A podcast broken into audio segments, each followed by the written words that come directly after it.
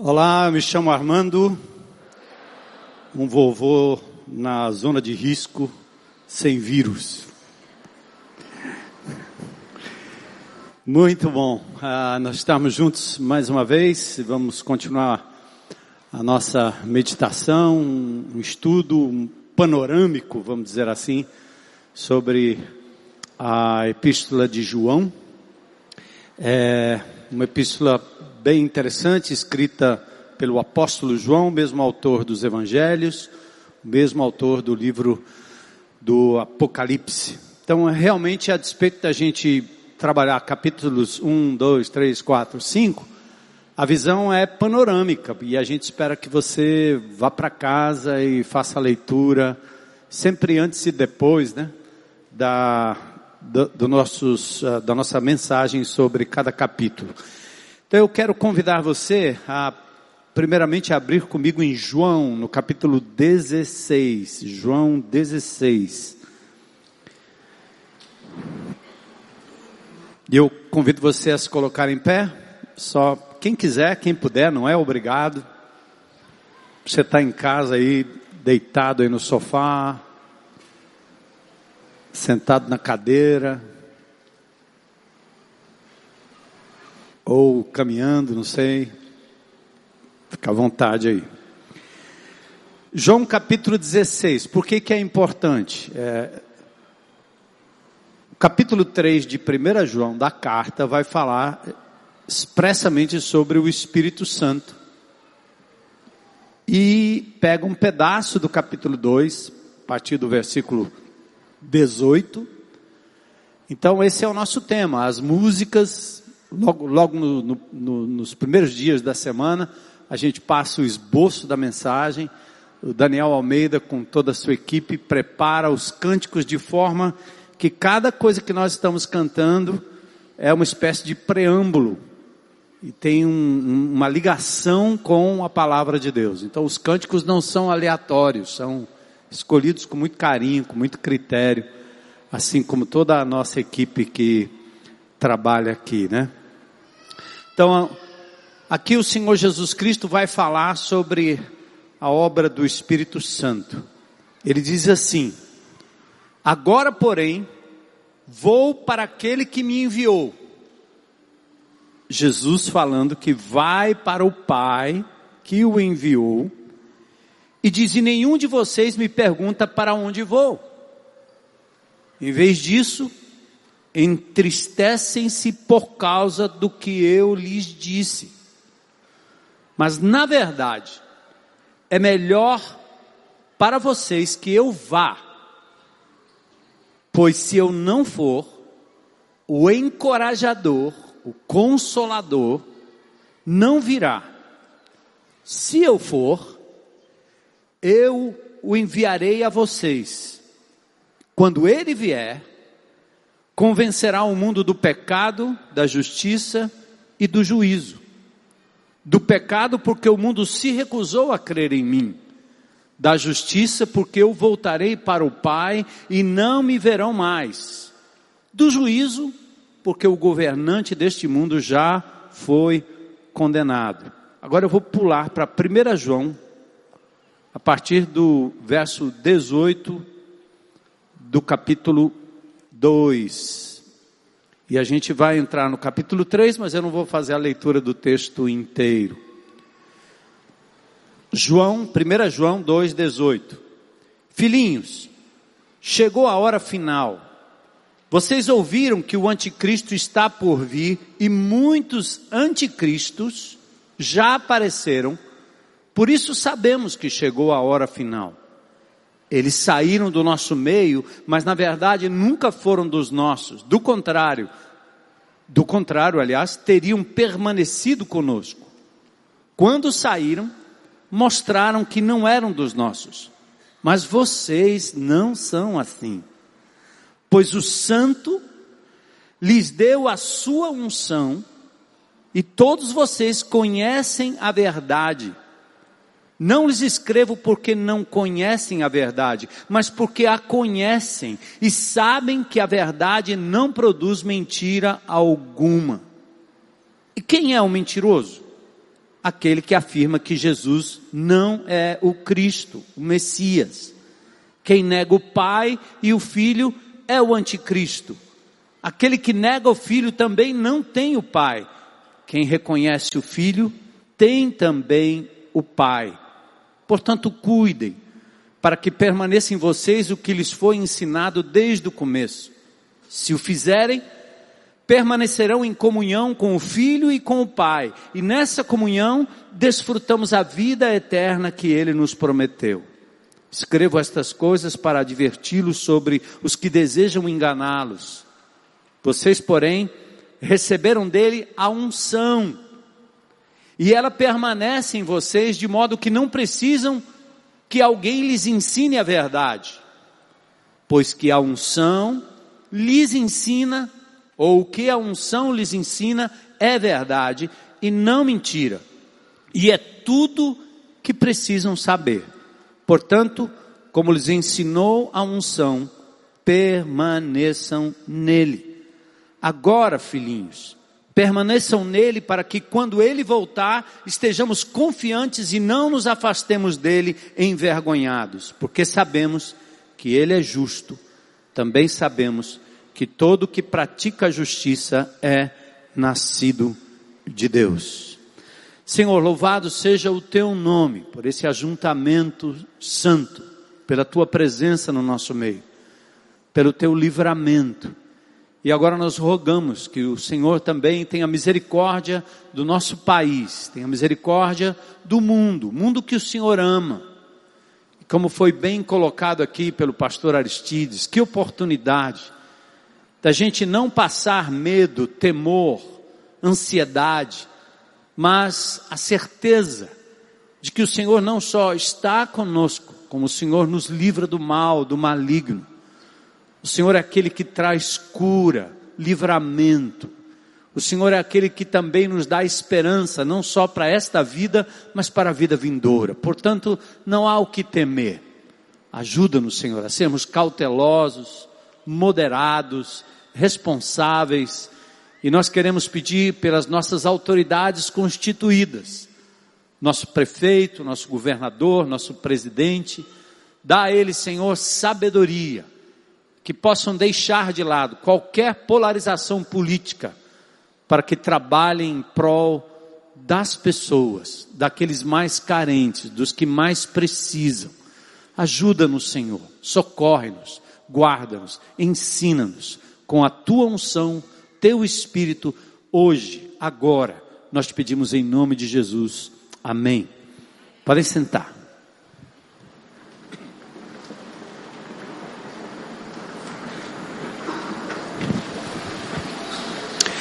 Primeiro, nós estudamos o discípulo no caminho, no capítulo 1, que anda com Cristo. Ele anda com Cristo porque o caminho é Cristo. João 14,6 diz: Eu sou o caminho. E o discípulo que anda com Cristo, ele conhece a Cristo, lembra João? Falando contra os gnósticos que acreditavam que o Espírito era o importante, era o puro, era aquilo que se deveria preservar, cuidar, implementar, mas a carne não. E eles não acreditavam que Jesus pudesse ser Deus que se fez carne, gente, corpo humano. E os gnósticos tanto mutilavam o próprio corpo, ou seja, eles murravam, eles, eles, eles queriam, num certo sentido, causar ah, dor ao seu próprio corpo, uma espécie de punição, ou eles entregavam o corpo para as orgias, os prazeres da carne, os desejos mais íntimos, sensuais, porque afinal, se o corpo não presta, vamos comer tudo, tomar tudo, fazer tudo. Os gnósticos criam assim. João então escreve dizendo: não, não. O Verbo se fez gente, a palavra se fez gente, o Deus Criador se tornou gente como a gente. Nós o tocamos, nós o vimos. Depois João fala da confissão, que nós podemos em nome de Jesus confessarmos abertamente nossos pecados. Ele é fiel e justo. Depois ele fala também que nós devemos, como aqueles que andam no caminho, andar como aquele que é do caminho. Ou seja, se eu sou de Jesus, eu tenho que andar como Jesus andou. No capítulo 2, o discípulo no caminho, ele anda em amor. É o amor que que vence o ódio, que vence o mal, que vence o maligno, que vence o mundo. É aquele amor que é capaz de, de desmontar qualquer pessoa violenta, seja ele um indivíduo comum, seja ele um assassino, seja ele um bandido, seja ele um homem aparentemente de bem, mas com um coração mau, o amor desmonta. Eu me lembro quando nós chegamos aqui nessa propriedade em 1998. E só construímos isso aqui depois de cinco anos. 19 de outubro de 2003, quando inauguramos essa tenda. Quando nós chegamos aqui, esse bairro era um horror. Continua com muitas carências, mas melhorou muito. E é óbvio, como todo bairro da periferia, dado a falta de infraestrutura normal, de atendimento, de cuidado, não só de pessoas, da própria comunidade, mas do Estado também. Aqui o crime sempre dominou de uma forma ou de outra. Mas o que entrou aqui nesta comunidade não foram armas, nem polícia, mas pessoas com o coração cheio de amor, Pessoas que foram para dentro da comunidade abençoar aquele que era o tirano, o ruim. E então o amor foi quebrando barreiras, quebrando barreiras. E até hoje, essa igreja é amada, conhecida, respeitada, até pelo mais violento indivíduo, por causa do amor. Essa é a resistência que Jesus ofereceu naqueles dias aos seus algozes. Amor, amor, perdão, amor. Resistência pacífica. Alá Mahatma Gandhi, que fez isso na Índia, libertando o povo indiano da opressão da colonização inglesa. O fez também na África do Sul. Inspirado por Stanley Jones, o missionário que nos inspirou aqui naquela série do Homem do Monte falando sobre o sermão do monte. Depois, Martin Luther King, mesma coisa, pastor batista, que lutou pela causa negra nos Estados Unidos, dos negros, mas o fez sem armas, sem violência, mas pacificamente. Então nós aprendemos isso, que o amor vence o mal o maligno e vence o mundo. E agora nos capítulos 2 e 3, no finalzinho do capítulo 2 e no início, ou quase todo o capítulo 3, o discípulo no caminho, ele anda na presença e no poder do Espírito Santo. Espírito Santo. Que é isso? A doutrina da Trindade é artigo de fé dos discípulos de Jesus. Um só e único Deus Desde o Velho Testamento até o final de Gênesis e Apocalipse, a Bíblia conclama, proclama que há um só Deus. Existindo em três pessoas iguais, eternas, uma só essência, agindo em unidade e dignas de adoração. É um mistério, a Trindade é um mistério. Mas é um mistério provável, averiguável, escrito, difícil de entender, talvez difícil até de aceitar, mas não difícil de crer. Eu sempre penso em figuras como um triângulo. Um triângulo tem três vértices. Se tirar qualquer um dos vértices, não é mais um triângulo. Três vértices, mas um só triângulo. Três aspectos de um mesmo objeto. Pai, Filho e Espírito Santo. Alguém diria assim: ah, essa coisa de trindade não dá certo, porque um mais um mais um igual a três. Mas se você pensar um vezes um vezes um igual a um. Brincadeira de raciocínio matemático, né? Mas assim é a trindade. A Bíblia de Gênesis a Apocalipse mostra que o nosso Deus se manifesta em três pessoas. Contudo, um só, uma só essência divina. Por exemplo, o Pai é Deus. Gálatas 1:1 diz: "Eu apóstolo Paulo nomeado não por um grupo de pessoas, nem por alguma autoridade humana, mas pelo próprio Jesus Cristo e por Deus o Pai. Deus o Pai, essa é a designação. Depois Jesus, quando se apresenta a Tomé, depois da ressurreição, ele diz: Tomé, você não está acreditando que sou eu? Põe o dedo aqui. E Tomé, então, se prostra diante do Senhor e diz: Senhor meu, Deus meu. O nome de Jesus é Emanuel, Emmanuel, Deus conosco. Deus conosco. É a manifestação divina no nosso meio. A essência de Deus com a gente. Atos capítulo 5, nós temos um episódio fantástico, terrível, aliás. Ananias e Safira, um casal que decide vender uma propriedade e eles combinam que dariam a Deus como oferta parte daquela propriedade. Mas quando eles vendem, o dinheiro é tanto que eles pegam na mão e dizem: Rapaz, eu acho que ninguém vai saber na hora que a gente colocar naquele gasofilaço lá, ninguém está sabendo se é 10 ou 50 ou 100. É muito dinheiro. Então eles decidem dar a menos, dar a menor, reter parte. E aí acontece o desastre da morte do casal, mas Pedro antes chama a atenção. E ele diz Pedro, dizendo, né, Ananias, por que você deixou Satanás encher o teu coração? Porque ele é o pai do engano, pai da mentira. Você mentiu para o Espírito Santo, diz Pedro.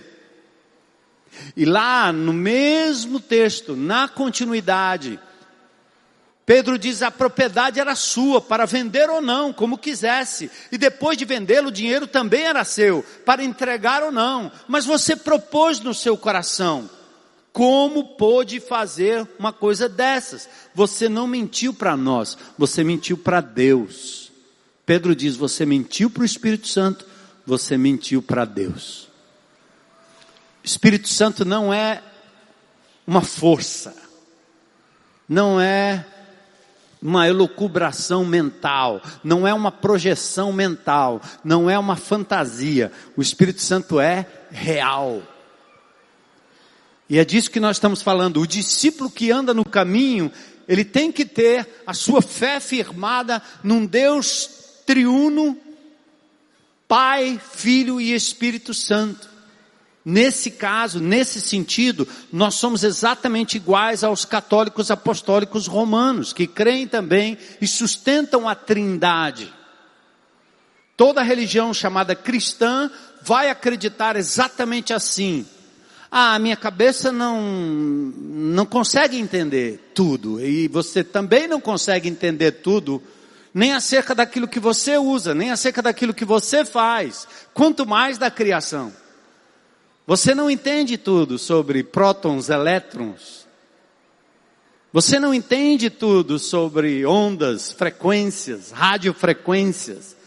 Você não entende tudo como um celular funciona sem fio, sem nada. Que ondas são essas? Que frequências são essas? Eu estou com o microfone sem fio. Eu estou falando, minha voz está passando aqui pelo ar, indo a um receptor, uma antena receptora, reproduzindo. Você não entende tudo, mas você crê, você usufrui e você se firma nela. As coisas de Deus são assim também. Por vários motivos. Primeiro, porque nós somos criaturas, formigas tentando entender um ser humano complexo. Quando nós não entendemos nem ainda o vírus, o vírus, estamos correndo atrás dele tentando entender o que, que é isso aí, desse tamanhozinho. Bota um homenzarrão, uma mulherona no chão.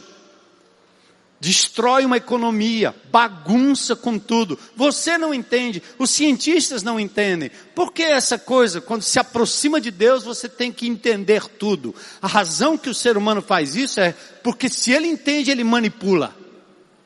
Deus não pode ser manipulado, porque Ele é Deus. Ele é maior do que você, maior do que eu, Ele é maior do que todos nós. Quando eu não entendo, eu adoro.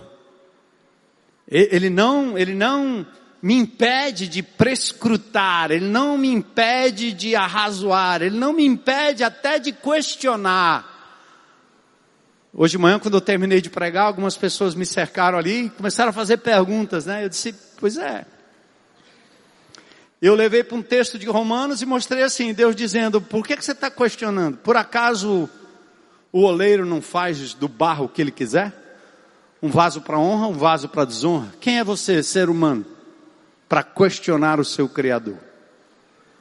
Chega um ponto que você não pode manipular Deus, Ele é maior que você. Renda-se, renda-se. Amém, igreja? Rendam-se. Olha que coisa linda, por exemplo, as evidências da Trindade. Logo na criação, Gênesis 1, 26, Está escrito assim: façamos o homem a nossa imagem e semelhança. A gente que estuda o hebraico, o Velho Testamento, a gente fala do plural majestico. Deus poderia ter descrito ali em Gênesis: eu faço o homem. Não, ele não usou a primeira pessoa, usou a primeira pessoa do plural, não do singular. Façamos o homem à nossa imagem, façamos o ser humano à nossa imagem e à nossa semelhança.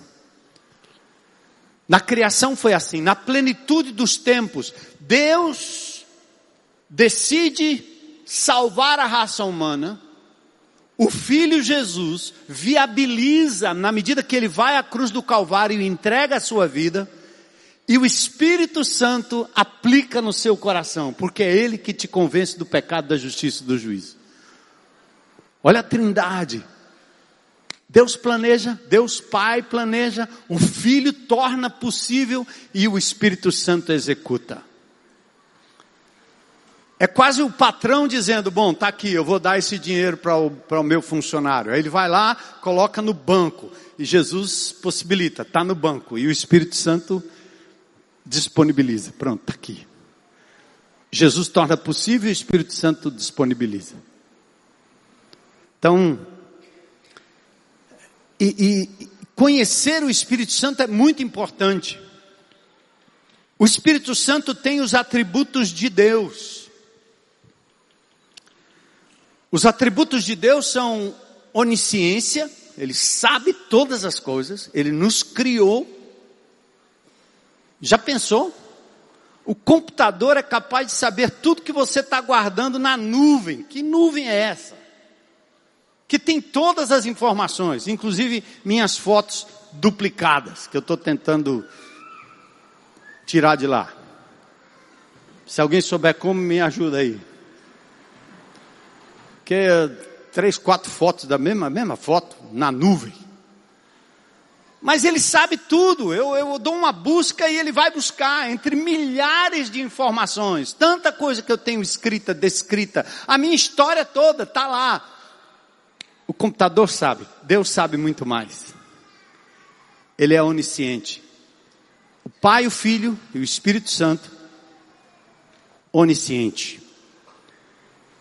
Ele é também onipotente, o Espírito Santo. Ele pode todas as coisas. Em Gênesis capítulo 1 diz que Deus cria, o Filho fala pela palavra, as coisas são criadas, e a Bíblia diz que o Espírito Santo mantém todas as coisas vivas. Todas as moléculas, todas as células, todos os átomos, com prótons e elétrons, todo o equilíbrio atômico está debaixo do Espírito Santo de Deus. Por isso você não se desintegra. Por isso essa cadeira que você está sentado aí, ela não se desintegra, porque ela está ligada por um poder que não é uma força qualquer, é o Criador. Então o Espírito ele, ele, ele é onisciente, ele é onipotente, mas o Espírito também é onipresente. Opa! Ah, não é um papel, é uma borboleta. Vocês acharam que era um papel? Você vai pegar o coronavírus. Ou você está trazendo.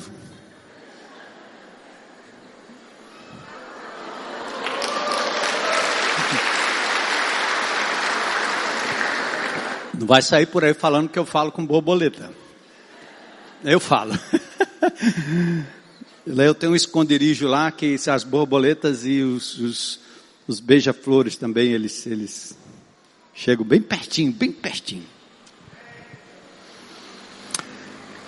Então, o Espírito Santo, ele é onipresente. Aqui vale aquilo que Jesus estava dizendo no, em João capítulo 16, para não perder o contexto da minha leitura. Jesus vem para o seu ministério público, são três anos apenas, ele, ele anda com seus discípulos, num determinado momento, Jesus diz, eu estou indo para o Pai. Ele está dizendo, eu vou morrer. Mas é só três anos, ainda é cedo, você não tem nem 33 anos. Impossível, eles tinham sonhos para Jesus. Eles achavam que Jesus ia entrar ali em Brasília e subir a rampa do Planalto. E os discípulos queriam um ministério da educação, ministério da saúde. Vem cá, não, você não vai não tomar, tira a direita, tira a esquerda, Jesus no Planalto. Oh, glória a Deus, eu quero sentar à direita, eu quero à esquerda. Bota os irmãos aqui, é, que trabalham os ministros no STF, vai, o negócio pode ficar bom. Os discípulos estavam pensando isso, e Jesus disse: Não, eu não vim aqui para isso. Eu vim para dar a minha vida. Eu vim para morrer na cruz do Calvário. Havia um trabalho muito mais importante do que governar.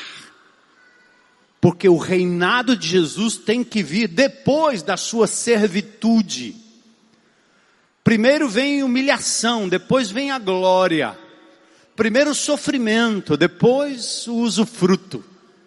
Jesus tinha que dar a sua vida. Então ele entra em Jerusalém, seu rosto indicava, sua intrépida face, seus passos indicavam a ida à cruz do Calvário. Os discípulos ficaram tristes. Por isso que João 16, Jesus disse: Eu estou falando que eu tô, vou para o Pai, vocês estão tristes. Eu também ficaria.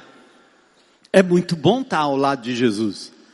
Mas aí ele diz assim: Mas eu tenho que ir, porque se eu não for, o consolador não virá, o paracleto, aquele que fica ao lado, aquele que consola, aquele que exorta, aquele que ensina. Então Jesus está dizendo: faz parte do plano do Pai que eu tenha vindo no poder do Espírito Santo e que agora eu possa retornar para o Pai e em retornando para o Pai o Espírito Santo virá e ele vos convencerá do pecado, da justiça e do juízo.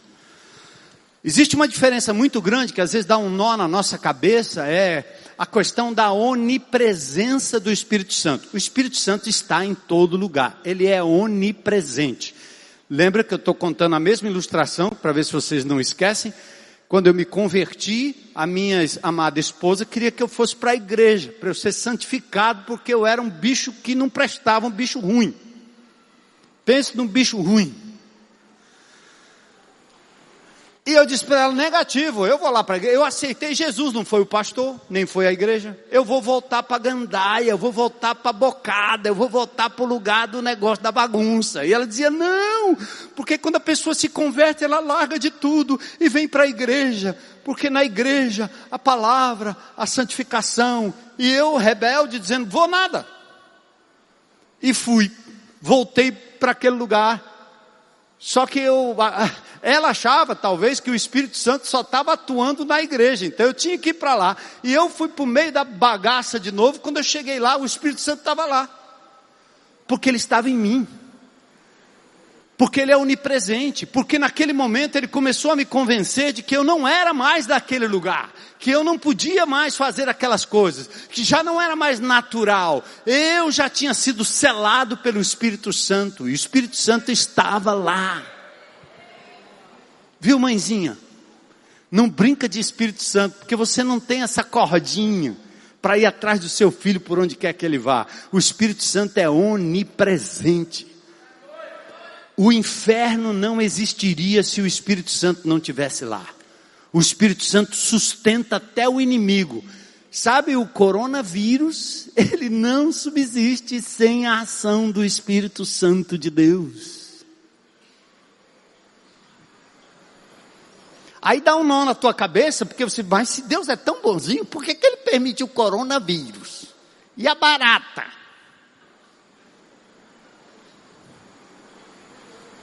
E a muriçoca?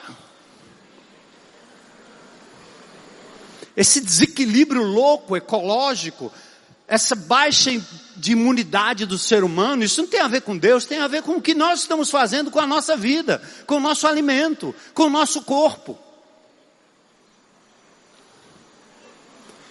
Só falou alguma coisa? Peraí, peraí. Fala. Eu preciso de uma oportunidade. É? Depois eu lhe dou, tá bom? Quando terminar. Pensei que o senhor ia falar, perdeu a oportunidade.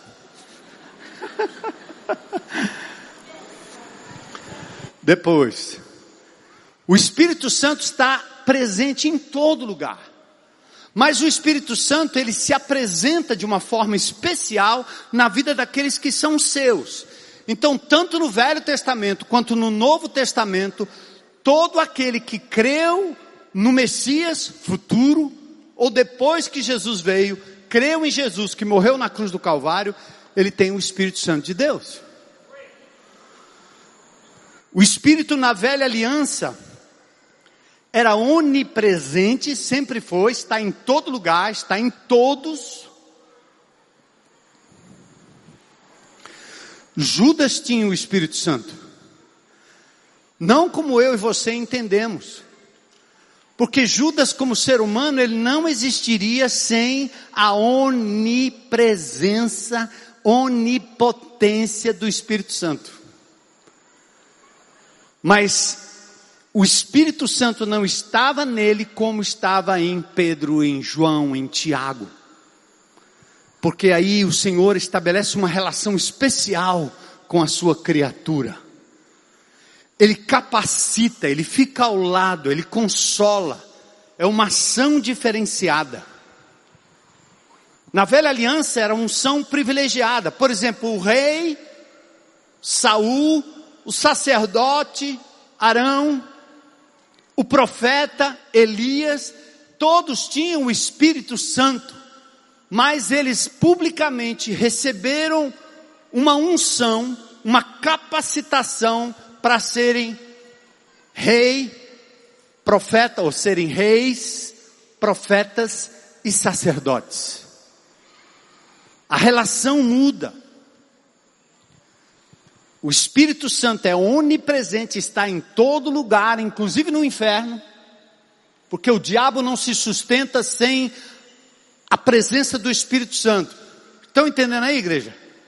Isso dá um nó na cabeça, né? Não, tem gente aí que deve estar fumaçando aí. Ouça de novo. O diabo não se sustenta sem a presença, o poder do Espírito Santo de Deus. Ninguém diz amém. Meio mais ou menos.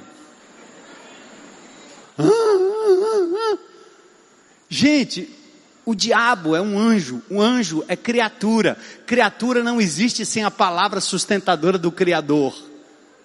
Só que a relação do Espírito com ele é de condenação. Sustenta e condena. A relação com o crente em Cristo Jesus é de sustenta, habita, salva, cela, capacita para fazer aquilo que é correto. Amém? Ufa, acho que agora vocês entenderam. Lembra de José? Faraó disse uma vez que Deus lhe revelou o significado dos sonhos, evidente que não há ninguém tão inteligente ou sábio quanto você. E Faraó disse: Esse homem tem o Espírito de Deus. Na nova aliança, aliás, eu quero retornar aqui só para tirar uma dúvidazinha simples. No Salmo 51, Davi faz uma oração. Lembra de Davi? Davi, o menininho, cujo pai era Jessé, Davi era um homem temente a Deus, um menino temente a Deus, ele conhecia Jeová, ele tinha o Espírito Santo de Deus. Mas quando ele foi ungido rei, o óleo derramado na sua cabeça, simbolizando a unção, Davi recebe uma unção para ser rei. É uma relação diferente do Espírito Santo. Tem texto na Bíblia que diz assim: a mulher era estéril e o Espírito visita a mulher e ela tem filhos. O Espírito estava lá, mas ele agora tem uma relação de milagre que dá àquela mulher capacidade de reprodução, entende? Então, Davi no Salmo 51, quando ele peca, que ele percebe que a mão de Deus iria pesar sobre ele, tendo o Espírito de Deus, ele diz assim: Não retires de mim o teu Espírito. O que ele estava dizendo? Não é que o Espírito Santo ia sair dele, é que a unção para ser rei poderia ser retirada, como Deus retirou de Saul. Então Davi pede para que o Senhor não deixe, não deixe de abençoá-lo. Eu sou um pastor.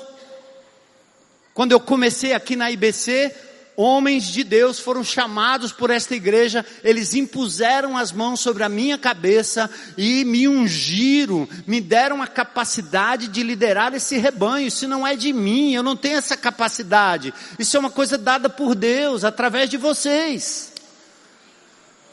Mas no momento que eu tropeço, caio, no momento que eu traio, no momento que eu me indisponho com, com a sociedade, no momento em que eu faço algo errado, reprovável, eu perco a minha unção.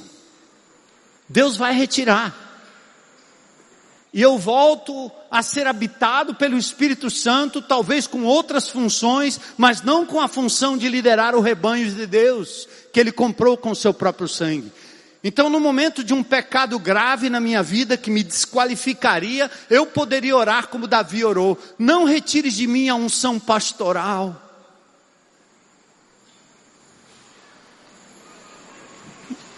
Muita gente confunde isso com salvação, achando que o crente, ora é salvo, ora ele tem o Espírito, ora ele não tem o Espírito, ora ele ganha a salvação, ele perde a salvação. Não existe isso. Então, o Espírito Santo na literatura joanina, ou seja, de João, ele é agente do novo nascimento. Lembra João 3? Com Nicodemos? Ele flui como um rio de água viva do nosso ventre João capítulo 7. Ele é consolador, o Espírito consola, o Espírito exorta e ele nos guia na verdade. João capítulo 16. No Apocalipse, o Espírito Santo é o revelador. É o que vai até João quando ele está na ilha de Pátimos e esse Espírito dá a João toda aquela visão do passado, do presente e do futuro. O Espírito Santo autor das Escrituras.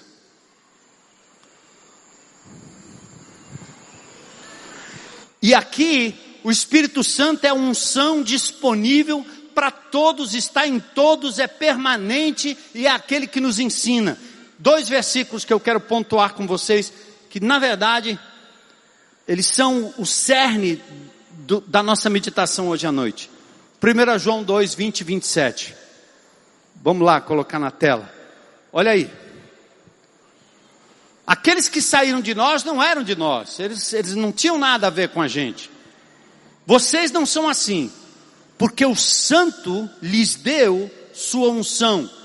O santo aqui é o Espírito Santo de Deus, o Deus Santo Todo-Poderoso. Ele lhes deu a sua unção, e por isso todos vocês conhecem a verdade. Olha o verso 27. Vocês, porém, receberam dele a unção e ela permanece em vocês, de modo que não precisam que alguém lhes ensine a verdade.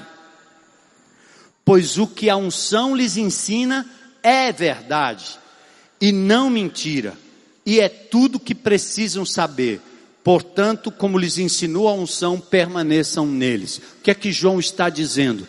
No Velho Testamento você tinha rei, profeta e sacerdotes. Agora no Novo Testamento a unção não é só para alguns reis, alguns profetas e alguns sacerdotes. De acordo com Joel capítulo 2 e Atos capítulo 2, nós já vimos isso quando estudamos no começo do ano sobre a igreja no caminho. O Espírito Santo agora não é dado a meia dúzia de ungidos. Todo povo de Deus tem o Espírito Santo, portanto, todo povo de Deus é ungido, do maior ao menor, do pequeno ao grande, entende? Por isso que algumas pessoas dizem assim: aquele homem é ungido. Isso aí é o sindicato dos pastores tentando lhe enganar e lhe enrolar. Ah, aquele homem tem uma unção. E você tem o que, meu irmão? Hã? Aquele missionário, aquele pregador, pense que nós vamos lá, que aquele homem é ungido. E você é o que, mulher? Ah, mas ele ora e o povo sai voando. Você já orou para o povo sair voando também? Ou você não acredita?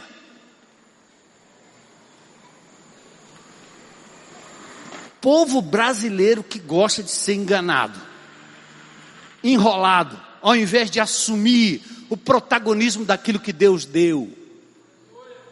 Quem ministra são vocês. Em 1 Pedro capítulo 2, verso 9, diz que vocês são reino de sacerdotes. Antigamente vocês precisavam de alguém para interceder diante de Deus. Por isso que você vem com um bilhetinho para o pastor, ore por mim, ore por mim. Porque você acredita que a minha oração chega mais rápido.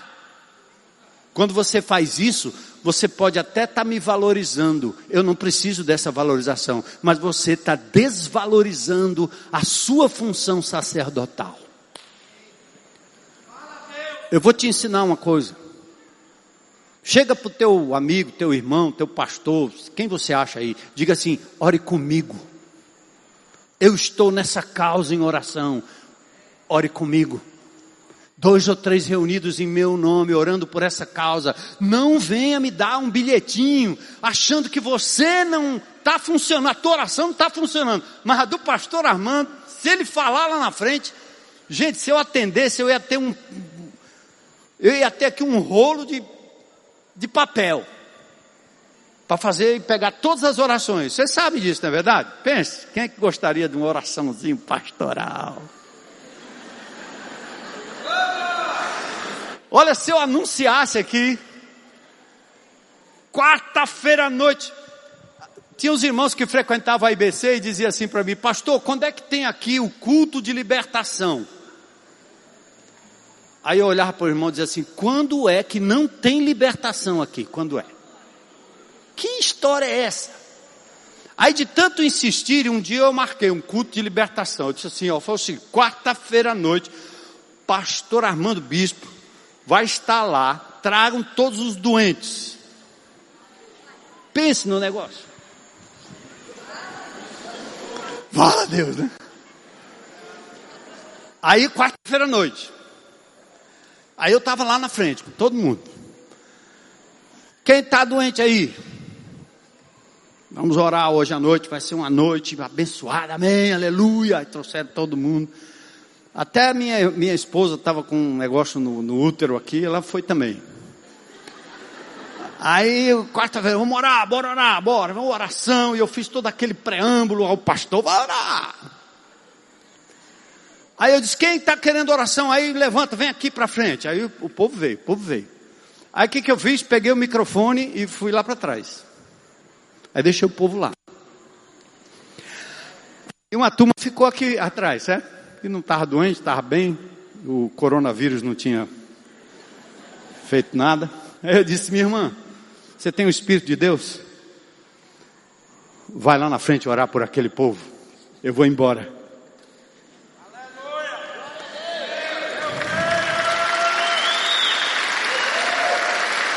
Tem que ilustrar para vocês entenderem, né?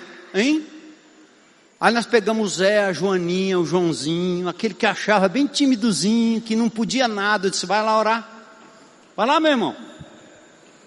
Impõe as mãos sobre aquele povo lá que está tudo doente. Eu sentei lá atrás com o microfone sem fio. Sabe o que aconteceu aquela noite? Deus operou. Minha esposa foi curada naquela noite.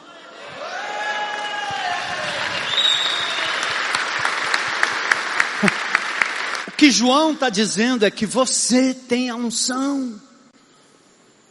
Para de achar que outro, outra pessoa, outro indivíduo. E tem mais, ele está dizendo outra coisa que nós também não acreditamos, principalmente vocês crentes tradicionais, porque eu sou um desses aí.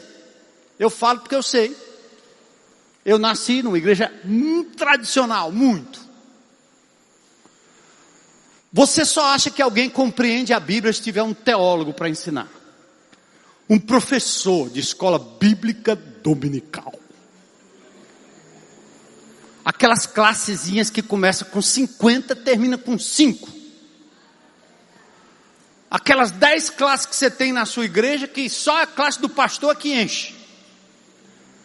Lá no 7 de setembro, como nós fazíamos isso, minha classe era frequentada, tinha 100, 200, 300, 400 pessoas. As outras iam ficando pequenininha, mas tinha outro irmão lá que tinha a unção e o negócio ia embora. Então é assim, eu fico de, de, dependendo de professor, tá certo? chama o político, chama o prefeito, chama quem resolve.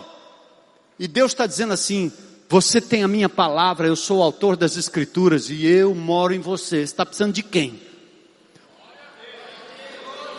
Você acredita ou não? Eu tenho o Espírito Santo, diga aí. Eu posso aprender as verdades de Deus, diga aí. O Espírito Santo é autor da Bíblia. E ele habita em mim. E ele é meu professor. E eu tenho a unção do Espírito em mim. Uh!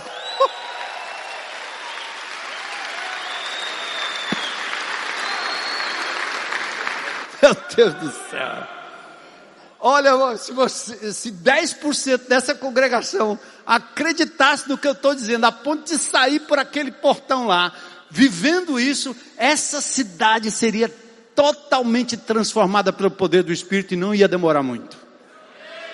Foi isso que Jesus disse para os apóstolos: vão, vocês vão receber do alto poder ao descer sobre vós o Espírito Santo. Já estava neles mas era uma unção para abrir a boca e pregar com intrepidez. Então o texto aí, tudo que eu vou ler aí no capítulo 2, vocês vão ler em casa, está dizendo exatamente isso. Por favor, pessoal, coloca de novo aí o verso 20 e o verso 27. Eu vou subir, senão o pessoal briga comigo que eu estou fugindo do enquadramento aí, né? Esse pastor não para, né, irmão? Vocês não são assim. Pois o santo lhes deu o quê? Está em você a unção. Recebe, irmão. Não sou eu que estou lhe dando, não. Jesus deu no dia que você se converteu. Diga assim: Eu recebo, eu recebo. Aleluia. Uh! Vocês não são assim, pois o santo lhes deu unção e todos vocês conhecem o quê? santifica-os na verdade, a tua palavra é a verdade. João 17. E Jesus é a verdade. Olha o verso 20 agora. Aliás, o 27. Atentem comigo aí, vamos, vamos ler bem com calma. É, mas o pastor não ensina? Ele ensina. Mas o Espírito de Deus que está em vocês é que vai entender se o que eu estou dizendo é de Deus ou não. Se você não conhecer a palavra de Deus, eu posso falar abobrinha, você vai achar que é de Deus e não é verdade. O Espírito de Deus é que vai lhe dizer como os bereanos. Os apóstolos pregavam e os bereanos conferiam se era isso mesmo, hein? Por isso que eu posso usar 200 ilustrações, eu posso interpretar o texto para vocês, mas quem vai dizer se isso é de Deus é o Espírito Santo que está aí no seu coração. E quando eu uso a palavra, aí não tem dúvida. Certo? Vocês, porém, receberam dele o que? Eu recebi, Senhor. E ela permanece em vocês, amém? Ninguém tira. De modo que não precisam o quê? Vamos ler de novo? Não precisam que alguém lhes ensine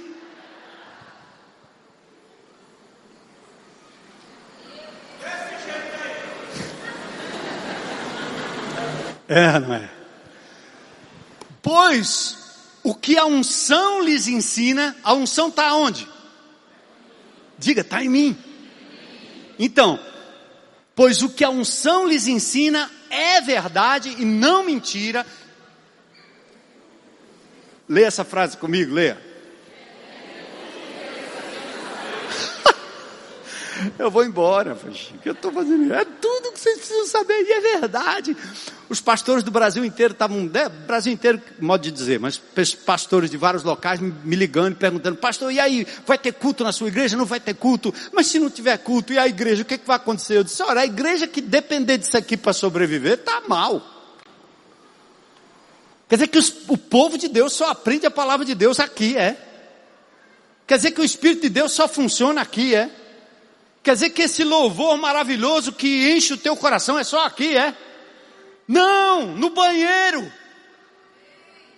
Tomando banho. Espírito Santo. Aleluia. Não é não? Você louva em casa quando você está cheia do Espírito, quando você está cheio do Espírito.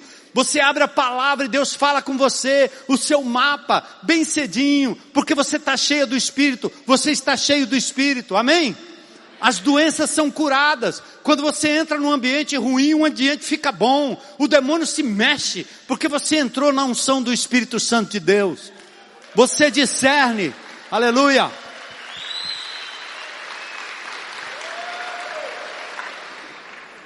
Agora é do poder. A presença do Espírito é a autenticação de que nós somos filhos de Deus. O Espírito também nos dá a capacidade de discernir. Discernir é ver distintamente, distinguir, conhecer. É aquela ideia de que você pode apreciar e entender o que é certo e o que é errado. Se essa pessoa está falando da parte de Deus ou não o Espírito testifica com seu Espírito. A discernimento, termo grego diacrino. Separar bem o certo do errado. 1 Coríntios 2,15 diz: o que é espiritual pode avaliar ou discernir todas as coisas, mas ele próprio não pode ser avaliado por outros. 1 Tessalonicenses 5,21 o texto de Paulo diz: não desprezem a profecia. Discerne todas as coisas, retém aquilo que é bom. Hoje você abre a internet, hoje você ouve no rádio todo tipo de conversa, todo tipo de pregação, mas se você está firmado na palavra, você vai saber o que é lixo e o que é alimento sólido. Porque o Espírito em você diz: esse é de Deus, esse não é. 1 Coríntios 11, 29. Aliás, Efésios 5, 10. Procurem descobrir, discernir o que agrada ao Senhor. Paulo diz: Eu quero que vocês compreendam o que é importante para que vocês vivam de modo digno. Filipenses 1, 10. Deus habita em nós através do seu Espírito, Ele é o autor das Escrituras, o Criador da raça humana, o único capaz de revelar as intenções e motivações profundas do coração. Agora, ao invés de você ter unção para ficar julgando os outros, o que João quer é que você discirna, consiga separar o que é de Cristo e o que é anticristo. E ao invés de você ficar procurando um personagem que seja o anticristo, é o presidente tal, é o outro, é que o anticristo, é o líder religioso, esse é o anticristo, está aparecendo o anticristo. Fica procurando o anticristo em todo canto. E ele pode estar bem na sua frente. O anticristo significa para nós, como João quer, que você precisa distinguir aquilo que é de Jesus e aquilo que não é de Jesus, aquilo que é de Cristo e aquilo que é anticristo, na cultura, na arte, enfim, no esporte.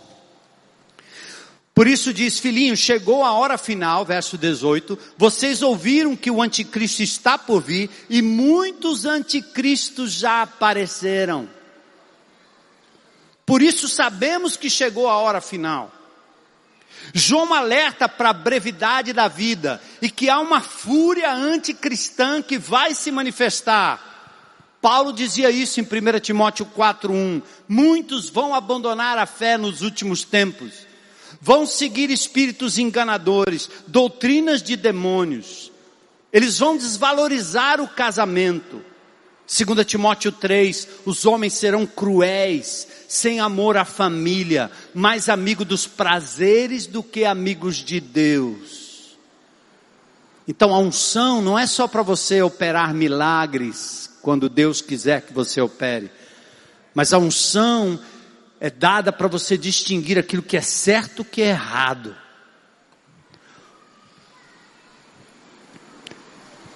Sabe uma coisa que pode ser anticristo?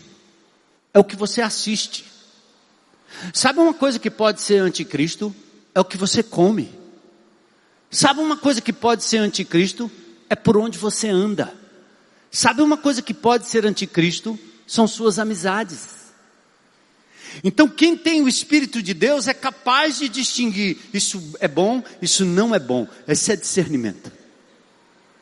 É tanto que Paulo, em Gálatas 5,22, quando ele fala do fruto do Espírito, não é línguas estranhas, fogo do céu, milagres. Ora que bobagem. Operar milagre é a coisa mais simples que tem. Profetizar é simples. O cara vai na frente de uma multidão como essa e diz: eu profet... eu... Deus está me revelando que tem gente aqui que tem dor na coluna. Hã? Fica em pé, fica de lado, faz assim, vou curar agora em nome de Para com isso. Unção não é para isso. Deus pode usar, se você precisar, na hora que precisar, invoque o nome de Jesus e entre. A bala desvia, o bandido congela, a cura pode acontecer, mas a unção não é lhe dada primariamente para isso. Entenda, irmão, em nome de Jesus. Porque esse tipo de poderzinho te faz maior do que Deus. Esse tipo de poder te faz manipulador das coisas. Por isso Deus não dá. Ele sabe que você vai fazer mau uso disso. Mas o fruto do Espírito, que não é falar em línguas ou não falar, é curar ou não curar, o fruto do Espírito está em Gálatas 5, 22. Amor, alegria, fé, mansidão, ou benignidade, bondade, fé, mansidão, domínio próprio, capacidade de controlar aquilo que você passa do ponto. Hã? Bebe demais, come demais, joga demais brinca demais, ama demais.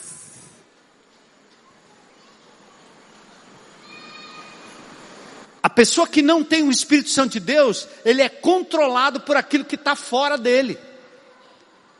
O sexo domina, a droga domina, a internet domina, os jogos dominam, eles não conseguem controlar, é insaciável, ele não consegue ficar sem, dá uma fissura. E fissura não é só droga. Nós temos uma casa de recuperação aqui, o Grão de Mostarda, que lida com o pessoal que normalmente é droga adicto. Mas deveria ter uma casa de recuperação para outros adictos. Porque todos nós temos um tipo de adicção. E o Espírito Santo de Deus é aquele que veio trazer libertação para você. Porque na força do Espírito Santo você pode desenvolver domínio próprio. Eu até poderia, mas não devo.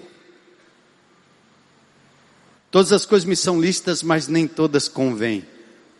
Todas as coisas me são listas, diz o apóstolo Paulo, mas eu não vou me deixar dominar por nenhuma delas. Inclusive meu coração, hã? Você que sofre de apaixonite aguda, que entrega o seu coração para outra pessoa, seja um menino, uma menina, seja o que for, não faça isso. Você precisa ter domínio próprio. E o domínio próprio começa assim: meu coração é do Senhor, totalmente dele, totalmente dele. E eu lhe entrego aqui um pedaço.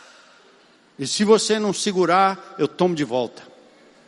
Porque eu não preciso do seu amor para ser feliz. Eu já sou feliz porque tem alguém que me ama, que habita em mim, que cuida de mim. Né? O texto teológico profundo tem uma aplicação prática. Domínio próprio, unção, o Espírito de Deus em você, para conhecer a verdade e fazer as opções certas. Aqueles que não estão no caminho, ou que são aliados ao anticristo, eles têm três características aqui no ponto 1. Um. Eles fogem da comunhão, eles negam a fé e enganam os fiéis. No capítulo 2, verso 19, João diz: eles saíram do nosso meio, mas na verdade nunca foram dos nossos. Do contrário, teriam permanecido conosco. Quando saíram, mostraram que não eram dos nossos. Os que não são do caminho não suportam a comunhão, não suportam o convívio do povo de Deus, porque o Espírito Santo os confronta. Conviver não é fácil. E o Espírito Santo é aquele que fica ao nosso lado vai com a gente. E comunhão com o Pai uns com os outros é um princípio da ação do Espírito Santo. Deus coloca a gente nó cego, bem do lado da gente. De, já viu aquele indivíduo nó cego? Deus coloca aquela pessoa para o nosso aperfeiçoamento. Não fuja, não jogue fora o nosso cego vai ficar mais cego ainda. Mas você vai mudar o seu coração, porque Deus coloca pessoas na sua vida, não fuja delas, porque Deus põe outra. Porque normalmente Ele quer mudar o seu coração, não o coração dos outros. Eu já descobri isso. Eu já disse para minha mulher também, eu disse, bem, tem coisa aqui que eu acho que vai só piorar. Segura aí. Você me ama, né? Aguenta firme e vice-versa. Não é não? Mas aquilo que me irritava, aquilo que era motivo de briga, de confusão, hoje não é mais. O Espírito de Deus me deu consolo, conforto, domínio, amor, perseverança, longanimidade, tardio em se irar, hã? pavio longo, não pavio curto. E o Espírito de Deus faz isso. A unção é para isso. Então, se você é de Jesus, está no caminho, você vive na comunhão, porque o Espírito nos coloca em comunhão uns com os outros. Ah, mas o camarada andava com a gente, agora não anda mais. Ah, ele foi embora. Bom, ele está dizendo aqui: saíram de nós porque não eram de nós. Se fossem, ainda estariam conosco. E talvez cumpra-se aquilo que Pedro diz em 2 Pedro 2,22. O cão volta ao vômito e a porca lavada volta a revolver-se na lama. no meio do povo de Deus tem porquinho que foi lavado limpinho, botaram um lacinho nele, mas se soltar ele volta para a lama de novo. Ele anda no nosso meio, canta os nossos cânticos, articula as nossas palavras, servem no nosso meio. Mas quando eles têm oportunidade, eles vão embora e volta para a lama de onde vieram, porque nunca, nunca se entregaram a Jesus de modo verdadeiro e o Espírito de Deus não estava neles. Aquele que tem o Espírito de Deus, embora seja como filho pródigo, embora ele possa ir embora, voltar para a lama, e chega lá, ele gasta tudo nas orgias, nas loucuras, ele come as alfarrobas, a comida de porcos, mas num determinado momento o Espírito Santo que está nele o leva a dizer: pequei contra o meu Pai, pequei contra os céus, eu vou voltar de onde eu nunca deveria ter saído. Não faço papel de Espírito Santo, não. Hoje de manhã tinha uma pessoa querendo me dizer, querendo que eu definisse o que era apostasia. O indivíduo apostatou da fé. O que quer dizer apostatou da fé? Ele estava na fé, saiu da fé. Fé é o quê? É a igreja? Estava na igreja, saiu da igreja? E nunca mais voltou? Morreu assim? Nunca foi da igreja. Estava na igreja, estava em Cristo, foi embora, pode ser por um tempo um apóstata, mas Deus vai trazê-lo de volta, quando não o recolhe.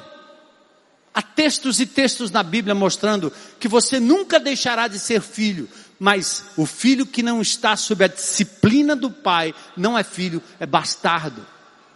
Hebreus fala assim.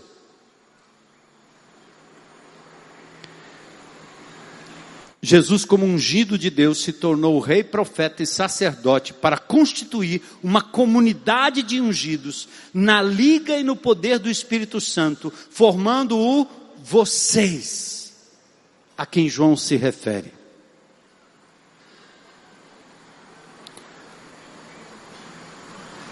O discípulo no caminho, e a gente vai se encaminhando para o final, ele reconhece os ungidos e aqueles que são puros de coração. Verso 27, né? A unção permanece em vocês. Estamos voltando de novo. Unção é a, é a presença do Espírito que permanece nos fiéis. Os gnósticos estavam preocupados em conhecimento profundo. Mas João fala que conhecimento era para nos guiar na verdade e transformar o que nós conhecemos em vida prática amor. A unção então nos ensina. A unção discerne os frutos daqueles que estão em Cristo. Aqui temos a distinção entre pecar e viver pecando. No verso 6, João já disse que se dissermos que não temos pecado, somos mentirosos. Mas no verso 6 ele diz assim: quem, do capítulo 3, quem permanece nele não continua a pecar, mas quem continua a pecar não conhece e não entende quem ele é. Você não pode julgar quando alguém diz, eu sou de Jesus, mas você pode discernir que ele está errado você pode tratar o pecado na vida dele. E você pode também acreditar na restauração daquela pessoa. Não nos cabe julgar se alguém é ou não crente, porque está pecando, porque está no mundo, uma vez, duas vezes, dez vezes pecando, mas a gente pode discernir que naquele que diz que está em comunhão com Cristo, vai prevalecer o caráter de Cristo e ele não vai ficar lá. Um dia ele voltará. Nós temos que acreditar, temos que continuar orando. Eu já vi gente no leito de morte, depois de ter abandonado o Senhor, cair em profundo arrependimento. Hoje de manhã eu falava de novo com a irmã. Pedro apostatou ou não? Pedro andava com Jesus, tinha o Espírito de Jesus, e quando Jesus estava sendo julgado na casa de Caifás, alguém se aproxima de Pedro e diz: Epa, você é daquele time lá. Ele disse: Eu não, sei lá quem é esse cara.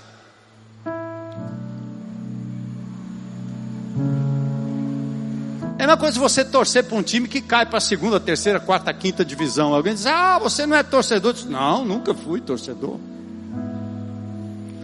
Pedro apostatou. Pedro abandonou, ele negou Jesus. Só que em seguida tem o fruto do real arrependimento. Jesus olha para ele, ele cai em prantos, arrepende-se, é restaurado e se torna o grande apóstolo da igreja de Jesus. Você pode detectar que o irmão não está bem naquele momento, então lide com o momento dele em amor trabalhando a restauração, sem julgamento.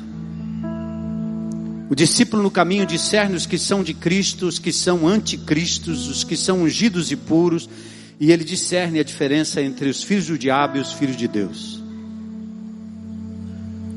Mais uma vez a distinção entre o ato pecaminoso e uma prática pecaminosa. Uma coisa é você fazer algo errado, outra coisa é você viver constantemente no pecado.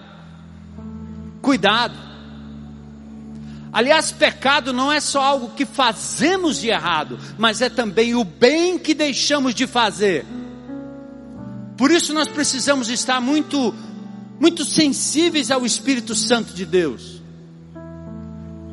Porque pecado não é só aquilo que você faz de errado, mas a omissão também é pecado.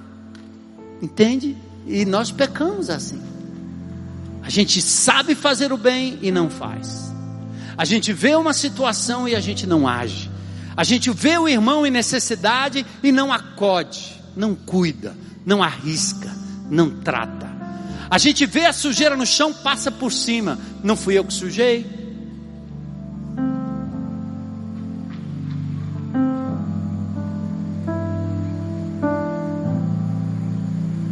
Pecado então não é só fazer a coisa errada, é deixar de fazer aquilo que é certo. Por isso a igreja de Jesus não pode ser omissa, ela tem que levantar a voz, ela tem que se manifestar, ela tem que se indignar. Eu estava andando pelo Curió essa semana, eu até postei, algumas pessoas viram. E vi ali um córrego entrando para dentro das casas das pessoas mais simples. Aliás, tinha um porquinho. E quando eu fui fazer a denúncia, conversando com o morador, eu acho que o porquinho disse: Não tira a sujeira daqui, não. Como é que eu posso passar por um lugar daquele e não ter misericórdia? Recentemente, uma pessoa do nosso grupo passou ali pelo Curió e viu uma menina grávida no meio da rua, morando no meio da rua, a Duda. E na noite que eu fui levá-la para casa dela, dando uma carona, eu passei e ela disse: É aqui. No outro dia passamos lá, lá estava a Duda. E a gente correu atrás para providenciar um lugar para a Duda. Ela não quis ficar naquele lugar muito bom. Mas a gente não podia passar por lá e ficar omisso, sem nada fazer. Eu não posso resolver todos os problemas, mas eu posso resolver alguns. Eu posso não perguntar quem é o meu próximo, para eu selecionar a quem eu vou fazer o bem, mas eu posso me tornar próximo das pessoas no poder do Espírito Santo. Se amamos os nossos irmãos, significa que nós passamos da morte para a vida. Quem odeia o seu irmão já é assassino, e nenhum assassino tem dentro de si a vida eterna. Então, Jesus é aquele que nos dá o discernimento do amor coerente a unção que insiste em mostrar que nós temos que amar, ter compaixão para com aqueles que sofrem. Ele age coerente com a pessoa de Jesus, o discípulo no caminho, com a obra de Jesus, com a palavra de Jesus. Filhinho, não nos limitemos a dizer que amamos uns aos outros. Vamos demonstrar amor por meio das nossas ações, porque o Espírito de Deus habita em nós. A unção que foi privilégio de alguns do Velho Testamento passou a ser presente e agora na vida de todos nós, todos os que creem em Jesus e Sua pessoa, obra e palavra. Deus habita em nós através do seu Espírito, o autor das Escrituras, o Criador da raça humana, o único capaz de revelar, revelar motivações e intenções mais profundas do coração. Do ponto de vista humano, só podemos julgar pelo que vemos, do ponto de vista espiritual, sem presunção, alguém em sintonia com o Espírito, baseado na palavra, submisso ao Espírito, é capaz de distinguir entre o certo e o errado, entre o falso e o verdadeiro, entre o que procede de Jesus e o que é do maligno. Mas vamos começar a fazer isso a partir de nós mesmos, nossas escolhas, o que entra aqui nos nossos olhos. O Espírito de Deus está com cada um de vocês. Curva sua cabeça aí por um minuto, se quiser. Vamos orar e encerrar.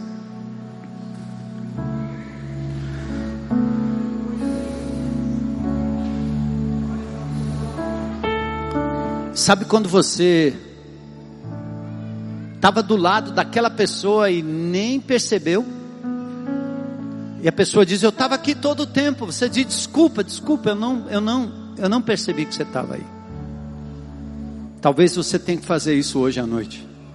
Você carrega em você Deus, poderoso Deus, Espírito de Deus, unção de Deus.